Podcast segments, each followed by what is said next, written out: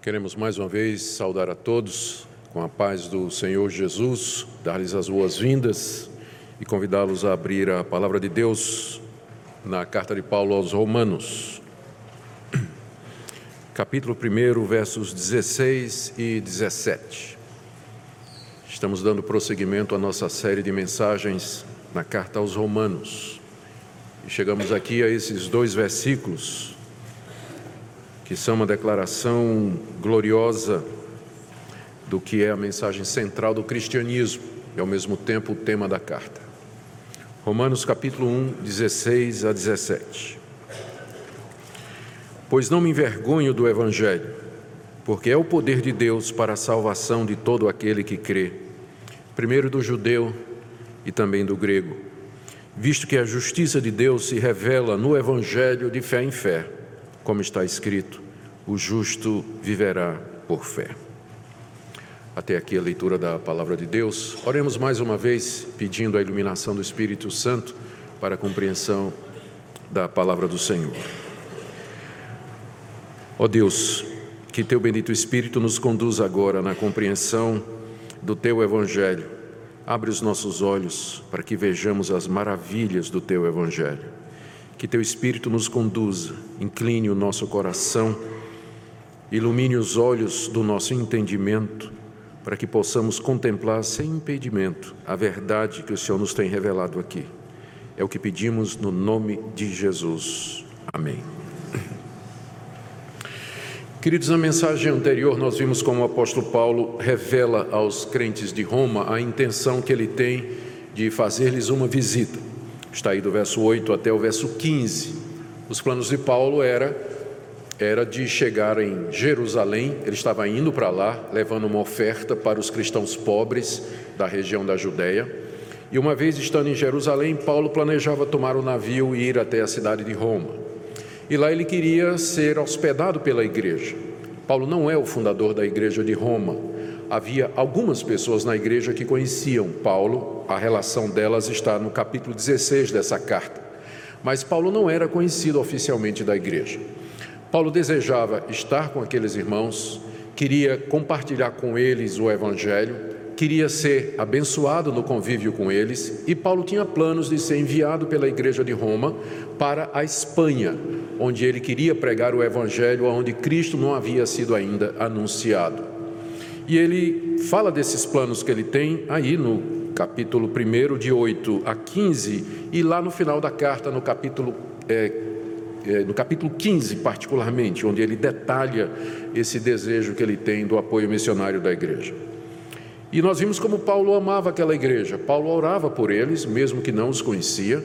Paulo desejava ter comunhão com eles e ele diz que se sentia devedor aos romanos, está aí no verso 14, não somente aos romanos, não é? ele se sentia devedor tanto a gregos como a bárbaros, tanto a sábios como a ignorantes. Por isso ele diz, no verso 15, que ele estava pronto a ir a Roma anunciar o evangelho. E em seguida ele faz essa declaração que nós lemos aqui, que está no verso 16 e 17, e que é o resumo da carta aos Romanos e também o resumo da mensagem do Evangelho. São dois versos gloriosos, cheios de majestade, cheios de conteúdo. Foi lendo essa passagem que Martinho Lutero entendeu qual o caminho da salvação, isso no século XVI, e deu origem à reforma protestante.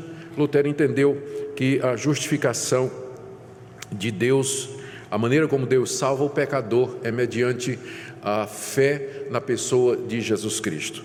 Esses versículos têm influenciado a igreja cristã através da história. Eles servem de base para a doutrina principal da reforma protestante, que é sola fide, sola gracia e solus Christus, ou seja, somente a fé, somente a graça e somente Jesus Cristo. E esse, são esses dois versículos que eu queria trazer para os irmãos nessa noite, na expectativa de que Deus nos abençoe na sua compreensão e que o peso das verdades que estão contidas aqui nos alcance plenamente. Vamos começar com a declaração que Paulo faz aí no verso 16, de que ele não se envergonha do Evangelho. Ou seja, Paulo não tinha vergonha do Evangelho. Isso significava que ele não tinha vergonha de um dia ter crido em Jesus Cristo. Paulo era judeu. Paulo tinha sido um perseguidor do cristianismo. Ele tinha entendido que Jesus era um falso profeta e que os seus seguidores eram uma ameaça à verdadeira religião e que eles precisavam ser eliminados. Paulo manteve uma cruzada pessoal para eliminar os cristãos. Ele chegou a obter autorização das autoridades em Jerusalém para caçar cristãos nas cidades circunvizinhas. Onde ele chegava, que estourava uma casa de culto dos cristãos, ele levava esses cristãos presos para Jerusalém, onde eles eram interrogados, às vezes torturados, presos, e em caso como de Estevão, que está narrado no livro de Atos, capítulo 7, apedrejados até a morte. Um dia Paulo conheceu Jesus a quem ele perseguia no caminho de Damasco, e o perseguidor se tornou em adorador, se tornou em discípulo. Aquilo que ele antes perseguia, que odiava e do qual tinha vergonha, agora é a própria fé que ele abraça. E não somente isso, ele dedica a sua vida a pregar o mesmo evangelho que antes ele tinha perseguido. Então, essa declaração dele, eu não me envergonho do Evangelho, ganha um sentido extraordinário quando a gente lembra quem é que está dizendo isso. Era um homem para quem antes o Evangelho era motivo de vergonha para a nação de Israel, um carpinteiro pendurado numa cruz, o Filho de Deus. Aquilo era escândalo. Mas agora Paulo se torna um cristão. E não somente isso, ele se torna um apóstolo de Jesus Cristo, um pregador do Evangelho de Jesus. Ele não se envergonhava do Evangelho, na verdade, ele se sentia grato por ter crido no Evangelho, ele se sentia privilegiado porque Cristo lhe apareceu, lhe mostrou a verdade, ele se sente abençoado por Deus por ter tido aquela revelação no caminho de Damasco e também porque Deus o constituiu um pregador do Evangelho.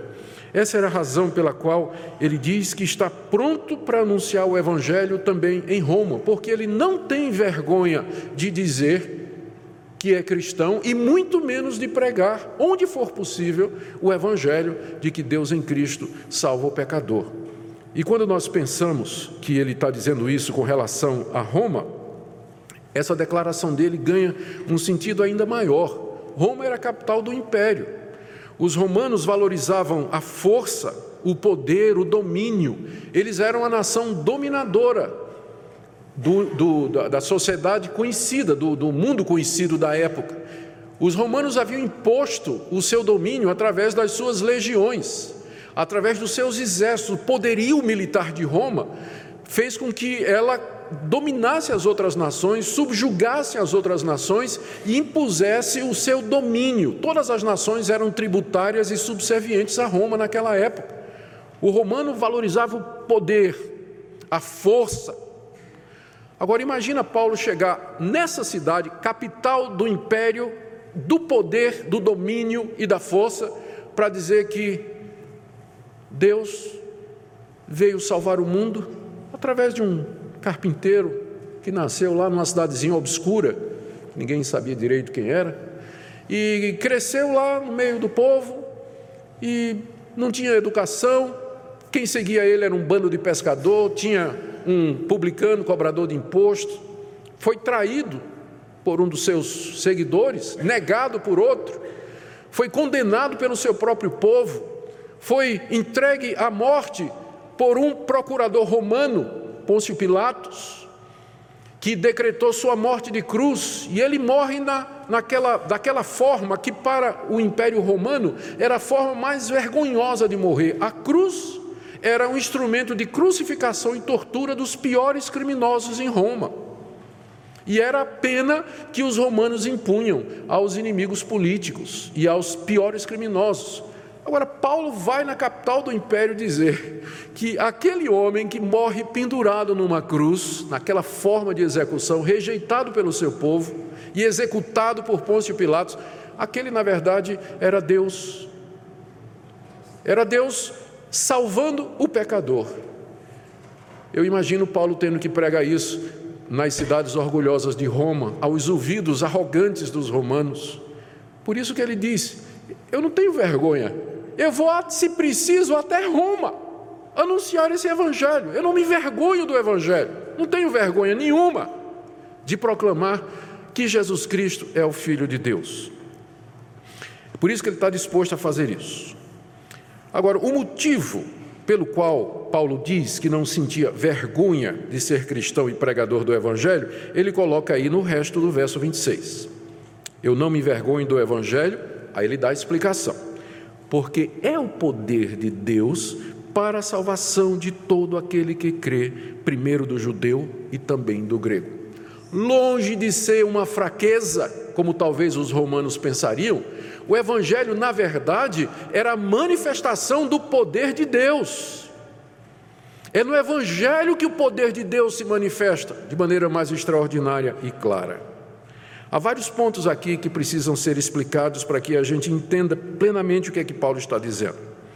Ao dizer que o Evangelho é o poder de Deus para a salvação de todo aquele que crê, Paulo está implicitando, ele está supondo, ele está assumindo o fato de que a humanidade está perdida.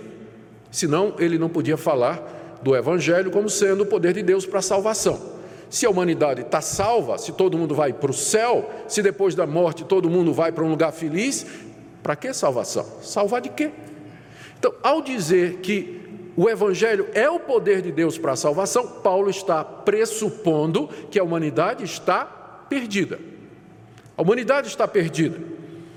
E quando ele fala humanidade, quando nós falamos humanidade, é, é, é, eu estou falando de maneira inclusiva, todos, sem exceção.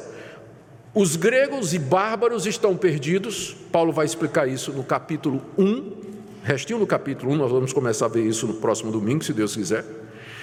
Ele vai dizer que mesmo os gregos e bárbaros que nunca ouviram o evangelho estão perdidos, estão condenados porque eles rejeitaram a revelação que Deus fez de si mesmo na natureza. E embora eles tenham suas próprias religiões e seus deuses, eles estão cegos, eles não conhecem a verdade, estão endurecidos e pensam que são sábios mas estão debaixo da ira de Deus, estão caminhando para a condenação eterna, eles precisam de salvação. Por isso que Paulo quer ir para a Espanha pregar o Evangelho, por isso que ele quer ir para Roma, para que a igreja o apoie em seus esforços missionários, para chegar até os espanhóis com a pregação do Evangelho. Se Paulo não acreditasse que os espanhóis estavam perdidos, ele não teria plano nenhum de ir à Espanha, nem a Roma. Mas quando ele fala, o Evangelho é o poder de Deus para a salvação de todo aquele que crê. Ele está com isso dizendo que a humanidade está perdida e que a humanidade precisa de salvação. E não somente os gregos, os bárbaros, os idólatras que viviam nas trevas da ignorância, mas os próprios judeus. Ele vai explicar isso a partir do capítulo 2 e metade do capítulo 3. Ele vai dizer que até os judeus que receberam a revelação de Deus no Antigo Testamento, receberam a aliança, as promessas, o pacto, ah, de quem veio o Messias, de quem são as Escrituras, de quem é o culto, até os judeus estão perdidos, porque eles receberam a lei de Deus, eles não entenderam como o Evangelho se revela neles, eles pensavam que a lei era um caminho de salvação e criaram uma religião legalista, uma religião de mérito, tentando se salvar pelo cumprimento das obras da lei. Tanto os gregos, romanos, espanhóis, espanhóis, os bárbaros, quanto os próprios judeus estão perdidos. No capítulo 3, Paulo faz aquela declaração que é tão conhecida, porque todos pecaram, todos, judeus e não judeus, todos pecaram e carecem da glória de Deus. E essa condenação, ela se estende a toda a raça humana, independente de nacionalidade, de gênero, de cor e de idade. Nossos filhos estão perdidos, nossos nenenzinhos. As nossas crianças estão perdidas, os nossos adolescentes estão perdidos, os nossos jovens estão perdidos, os nossos adultos, os nossos velhos também. Toda a raça humana, não tem exceção, estamos manchados pelo pecado e condenados por conta do pecado, porque Deus é justo, Ele é santo e Ele conhece cada pessoa. Então, essa declaração para ser entendida de que o Evangelho é o poder de Deus para a salvação de todo aquele que crê, ela pressupõe primeiro essa verdade, É o estado em que a humanidade se encontra. E é aqui que você vai perceber a diferença entre o cristianismo e as outras religiões. As outras religiões insistem em dizer que o homem é intrinsecamente bom, que existe uma bondade no coração do homem e que a salvação está dentro do homem. O homem apenas precisa olhar para dentro de si mesmo. É tão popular isso, né? Ouça o seu coração. Está em todos os filmes de Hollywood, né? Ouça o seu coração gafanhoto. Lembra aqueles filmes antigos, né? Ouvir o coração, porque a ideia é que o homem é bom. Há uma bondade intrínseca no homem. Se ele é mau, é porque ele nasceu num ambiente é, é, depravado. Você vê isso no próprio Brasil, né? Quando teve aquele caso de estupro que aconteceu agora no Rio de Janeiro, de quem é a culpa? A culpa é da sociedade que provoca, ah, que cria essa mentalidade de estupro, né? sociedade de estupro. A culpa é da sociedade, a culpa é da, da, da erotização, é, mas não do estuprador. O estuprador é uma vítima, ele cresceu nesse ambiente é, de favela, ouvindo essas coisas e tudo mais. É uma sociedade que não admite pecado que coloca a culpa na cultura, nos pais, na educação, e o indivíduo foge da sua responsabilidade. Essa é a religião do homem moderno. Essa é a religião que agrada o coração. Quem é que não gosta de uma religião que vai dizer para você que você é bonzinho? E que você não é responsável pelos seus atos? E que se você fizer alguns rituais religiosos, pagar algumas promessas, enfim, Deus vai ficar de bem com você, de boa com você. Está tudo resolvido. Não o cristianismo cristianismo começa com a má notícia: você é pecador, você quebrou a lei de Deus, desde que você era criança, e você está debaixo da ira de Deus. Um Deus que é poderoso para fazer você sofrer eternamente no inferno.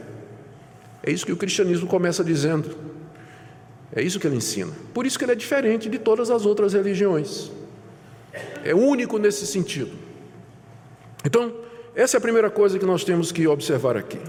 A segunda, que está na declaração de Paulo, quando ele diz: o Evangelho é o poder de Deus para a salvação de todo aquele que crê, é que Deus salva pecadores, e Ele salva pecadores mediante o Evangelho.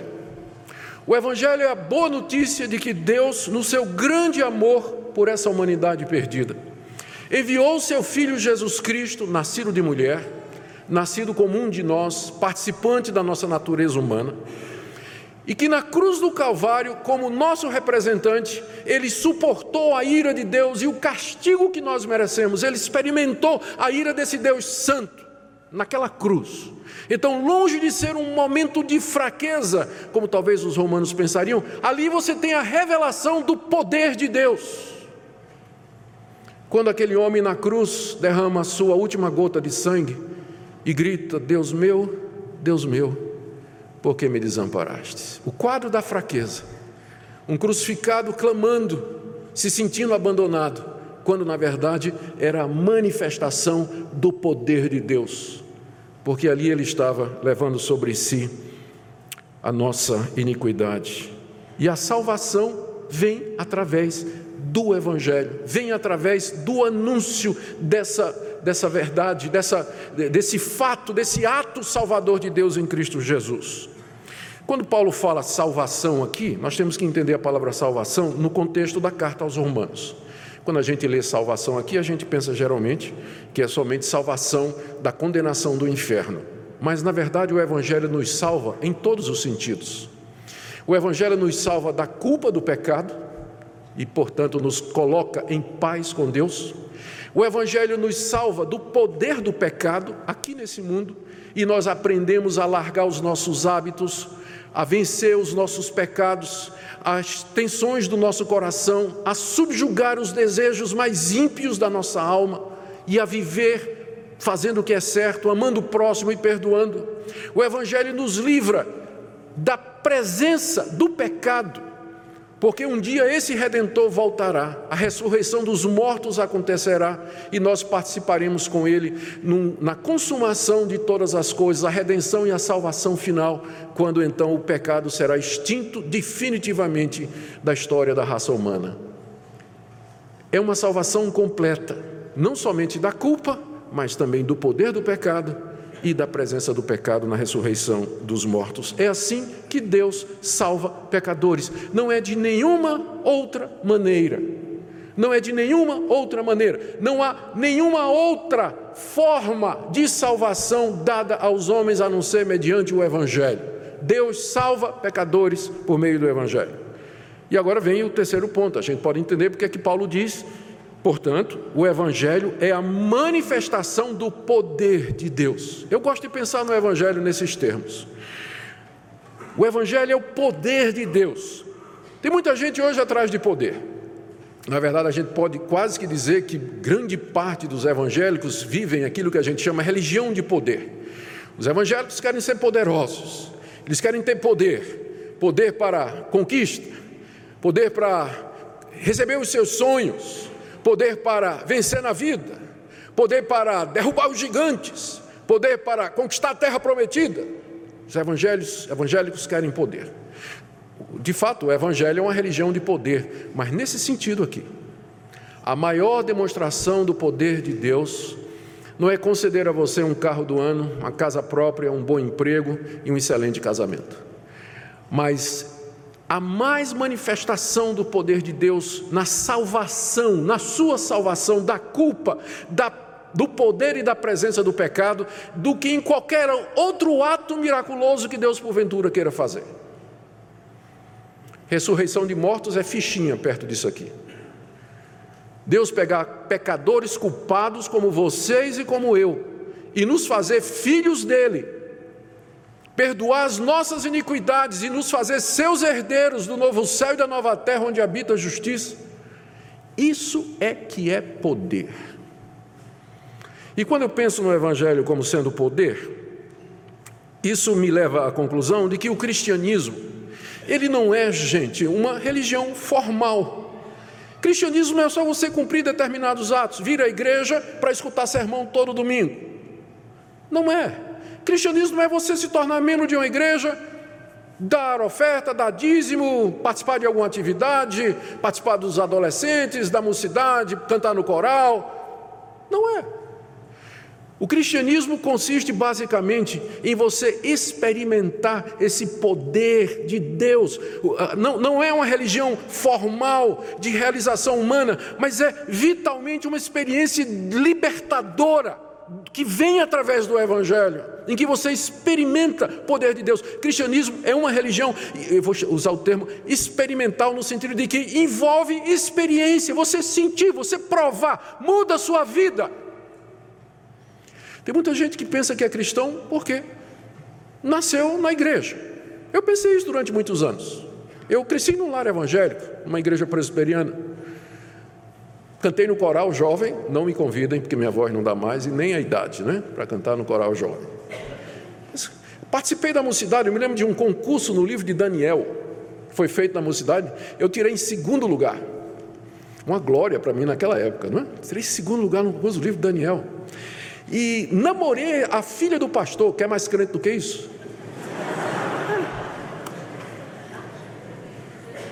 Mas eu me lembro sentado lá no banco da igreja, escutando grandes pregadores que passaram lá pela igreja do Recife.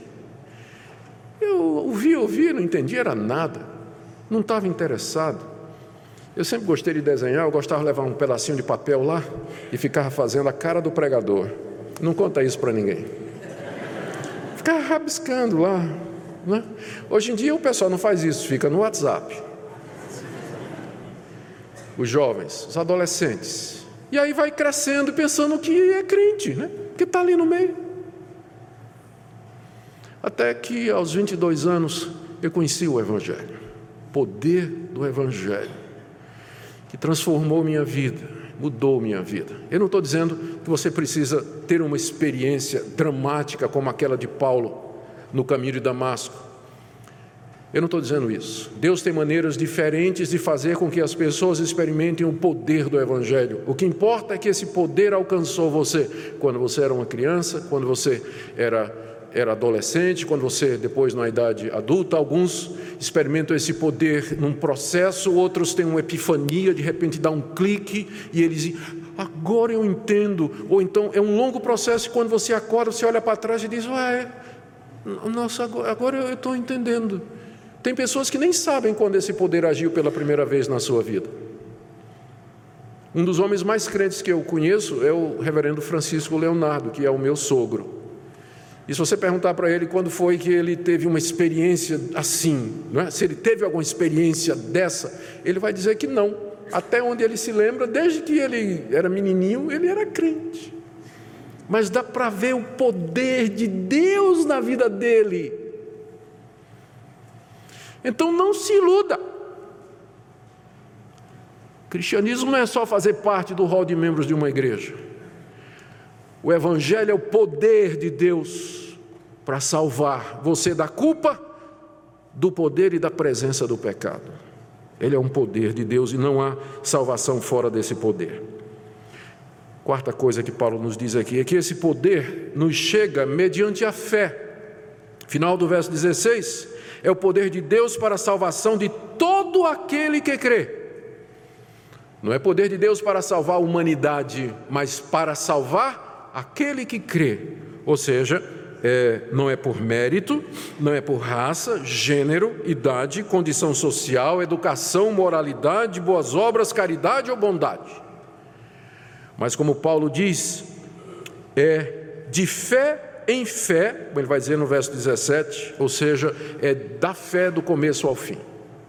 É mediante a fé que a salvação nos alcança. É por isso que pode ser estendida a todo aquele que crê, a judeus e gregos, grandes e pequenos, crianças e velhos, porque eles podem crer pela graça de Deus.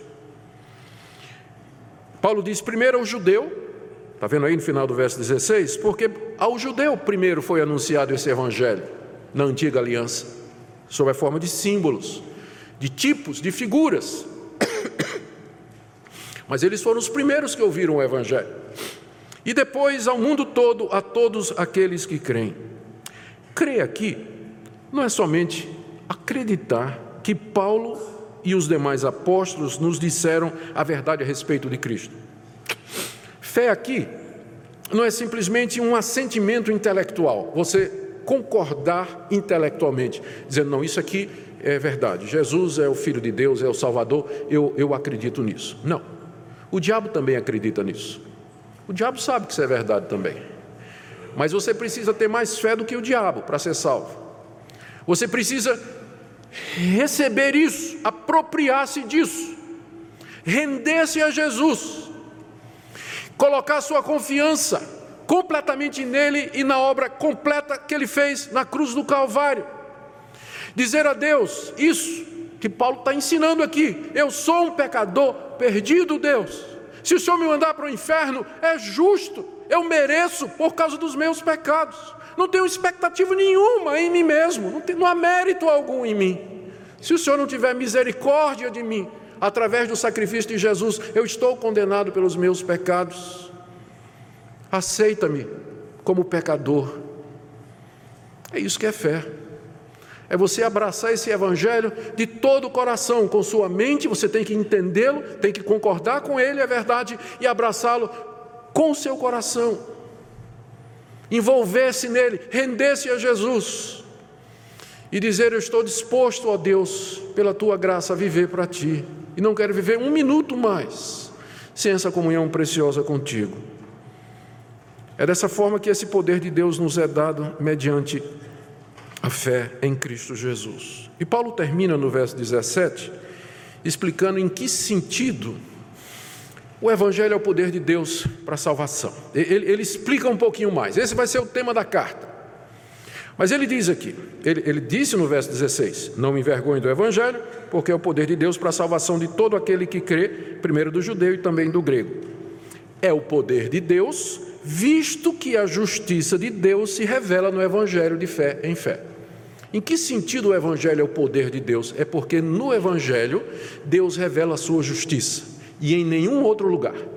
A justiça de Deus aqui não é somente aquela qualidade de Deus, de que Deus é justo. Uma pessoa justa é aquela que trata todos de acordo com o mérito. Um juiz justo é aquele que condena o culpado e absolve o inocente. Então, uma pessoa justa é aquela que trata as outras de acordo com o merecimento delas. E Deus é justo, ele não faz acepção de pessoas. Se ele encontra o culpado, ele vai condenar o culpado. Se ele vê o inocente, ele vai absolver o inocente. Então Deus é justo. A pergunta é: não havendo um único justo na raça humana, esse ponto já foi colocado, quem pode se salvar? Ou então, colocando de outra maneira, como é que Deus pode salvar pecadores, sendo Ele justo? Seria a mesma coisa de um juiz diante de um condenado, uma pessoa acusada, culpada, sobre quem não resta a menor dúvida. Réu confesso, o juiz disse: está absolvido, está livre, não tem que pegar nada, pega suas coisas e vai embora. Nós ficamos revoltados com isso, né? Há um senso de justiça na raça humana, não é verdade? A respeito disso, basta que a gente veja agora a indignação nacional, né? Quando determinados escândalos estão vindo à tona, determinadas decisões, nós ficamos indignados, não é? Como é que a justiça deixa passar determinadas coisas? E aí agora vem a mesma questão com relação a Deus. Como é que Deus pode simplesmente salvar pecadores. Pecadores merecem a condenação, e se Deus é justo, Ele tem que condenar. Deus não tem que salvar ninguém, Ele tem que condenar a raça humana toda. Como é que Ele pode salvar? Aí a resposta está exatamente no Evangelho. O Evangelho, no Evangelho é revelado como é que Deus pode ser justo e ao mesmo tempo justificar o pecador. E a resposta que nos chega no Evangelho é essa: Deus nos mandou seu Filho, que assumiu a nossa natureza como nosso representante, e o castigo que nos era devido, Deus fez cair sobre ele. Então, na cruz, Deus mostra a sua justiça, porque Ele está na cruz castigando o pecado, como Deus justo que é, Ele tinha que castigar o pecado e castiga em Jesus. Jesus leva o nosso pecado, Ele leva a nossa culpa, Ele sofre a, a nossa dor que nós merecíamos. E agora Deus toma a justiça de Cristo, porque Ele era perfeito e sem pecado, e transfere para o pecador. É o que nós chamamos de imputação. Deus imputa a justiça de Cristo ao pecador, uma troca. Na cruz do Calvário, Cristo leva a minha culpa e eu recebo a sua justiça. É assim que o Deus justo justifica pecadores. Ele continua sendo justo, o pecado foi castigado, e agora ele transfere os méritos de Cristo para o pecador, de forma que ele agora pode receber o pecador. Ele olha para o pecador em Cristo e não tem mais condenação. Mais adiante, Paulo vai dizer aqui no capítulo 8: Por isso não há mais nenhuma condenação para quem está em Cristo Jesus. Não há mais nenhuma condenação, porque Cristo a levou toda e Deus nos atribui a justiça de Cristo. É no Evangelho que isso se revela e em nenhum outro lugar mais. O Evangelho, portanto, é o poder de Deus para salvar todo aquele que crê, porque no Evangelho Deus revela de que maneira ele justifica o pecador, de fé em fé, do começo ao fim, a própria fé sendo um dom de Deus. E Paulo termina citando uma passagem do Antigo Testamento, final do verso 17, como está escrito: O justo viverá por fé. Ou seja, aquele que pela fé é justo, viverá. Aquele que pela fé foi tornado justo, viverá eternamente. Será salvo da morte eterna e da condenação. Ele está citando aqui o livro do profeta Abacuque, capítulo 2, verso 4.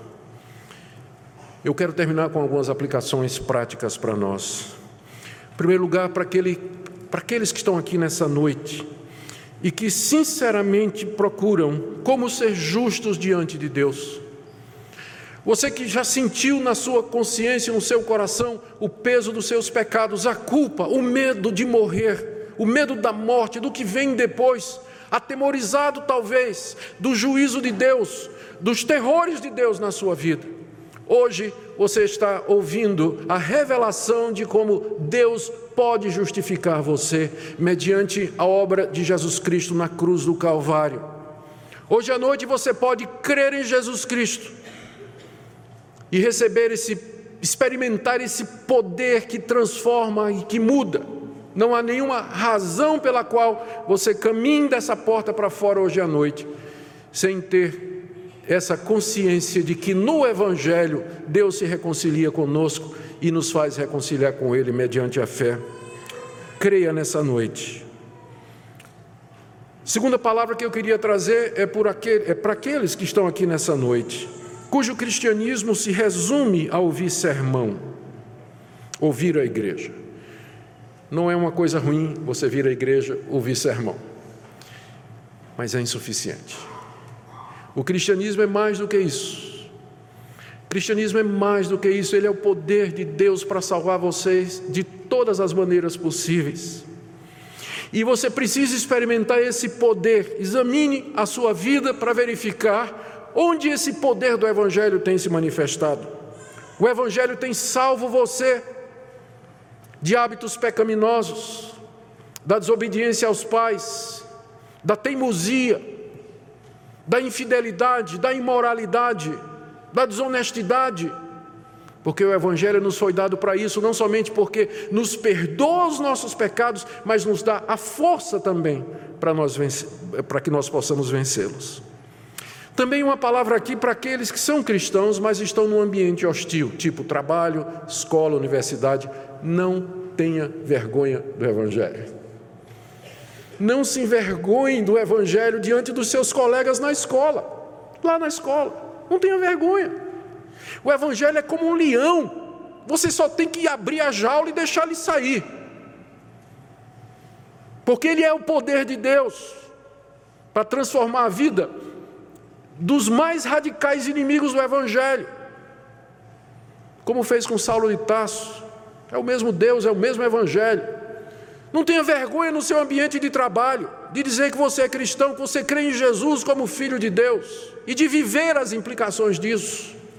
Não se envergonhe daquele que na cruz do Calvário deu a vida dele pela sua. Não tenha vergonha dele. Ao contrário, você pode dizer com humildade: Eu sou grato a Deus porque eu sou cristão Sou grato a Deus pelo privilégio que Ele me deu de entender o Evangelho, de experimentar esse poder. Nunca se envergonhe do Evangelho. E finalmente, a todos nós, louvemos a esse Deus, esse Deus que quis salvar pecadores, cujo poder se revela na mensagem do seu Filho pendurado na cruz, morto e ressurreto pelos nossos pecados. Louvemos a Deus porque Ele nos quis salvar Louvemos a Deus porque nós conhecemos essa mensagem. Vivamos para a glória desse Deus. Nos entreguemos a Ele.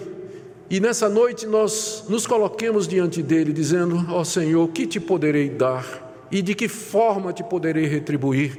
Pela manifestação do teu Evangelho, que é o teu poder na minha vida. Toma a minha vida, usa-me para a tua glória, onde quer que eu esteja, no meu trabalho, na minha família, onde quer que eu vá, que eu seja o emissário da cruz, que eu seja um proclamador desse evangelho, sabendo que ele é o poder de Deus, que ninguém pode conter ou resistir. Que Deus nos ajude a vivermos, irmãos e amigos, à altura desse evangelho maravilhoso. Amém. Oh Deus,